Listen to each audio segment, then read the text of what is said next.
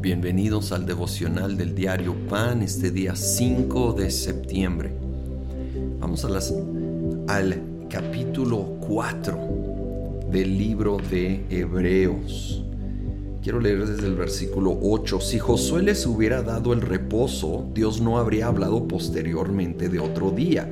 Por consiguiente, queda todavía un reposo especial para el pueblo de Dios, porque el que entra en el reposo de Dios descansa también de sus obras, así como Dios descansó de las suyas. Esforcémonos pues por entrar en ese reposo, para que nadie caiga al seguir aquel ejemplo de desobediencia.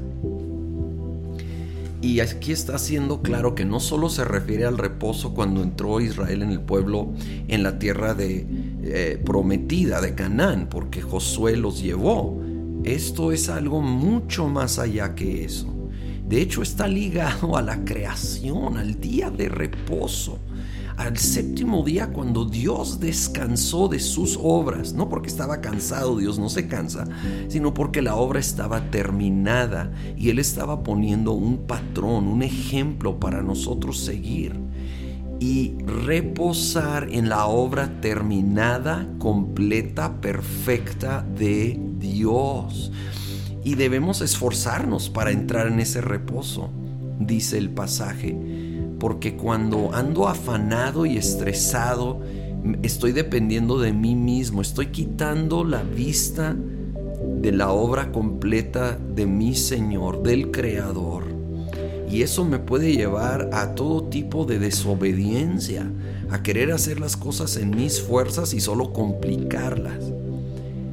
Seamos un pueblo que sabe descansar en Dios. Termina el capítulo en una manera poderosa, versículo 15. Porque no tenemos un sumo sacerdote incapaz de compadecerse de nuestras debilidades, sino uno que ha sido tentado en todo de la misma manera que nosotros, aunque sin pecado.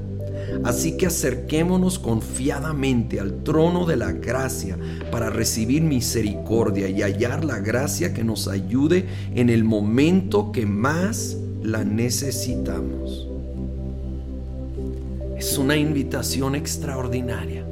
Acercarnos al trono de Dios y nos hace saber que es un trono de gracia, de misericordia, porque es a través de Jesucristo que, como dice el versículo 15, enfrentó toda la experiencia humana, todas las tentaciones, igual que nosotros, con la gran excepción de que Él no pecó, pero tiene compasión de nuestras luchas, de nuestras debilidades, porque las enfrentó.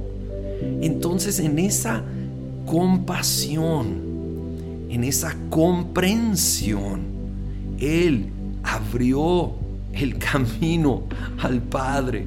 Y ahora está esta invitación. No te quedes fuera, no te quedes lejos, acerquémonos.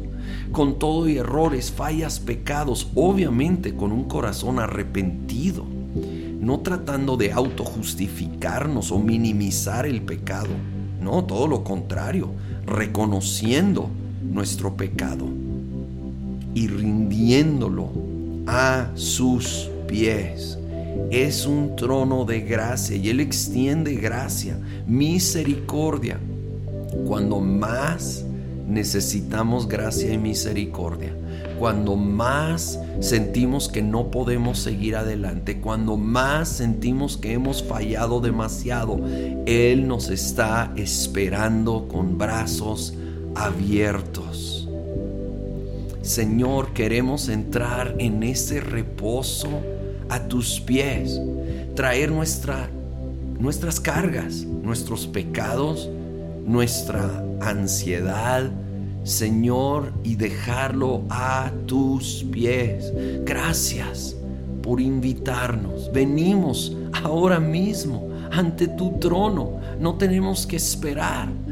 Podemos ahora mismo venir delante de ti porque tú llenas nuestra habitación, llenas el todo en todo lugar, en todo momento. Y en ti encontramos ese refugio, esa misericordia, esa gracia cuando más la necesitamos.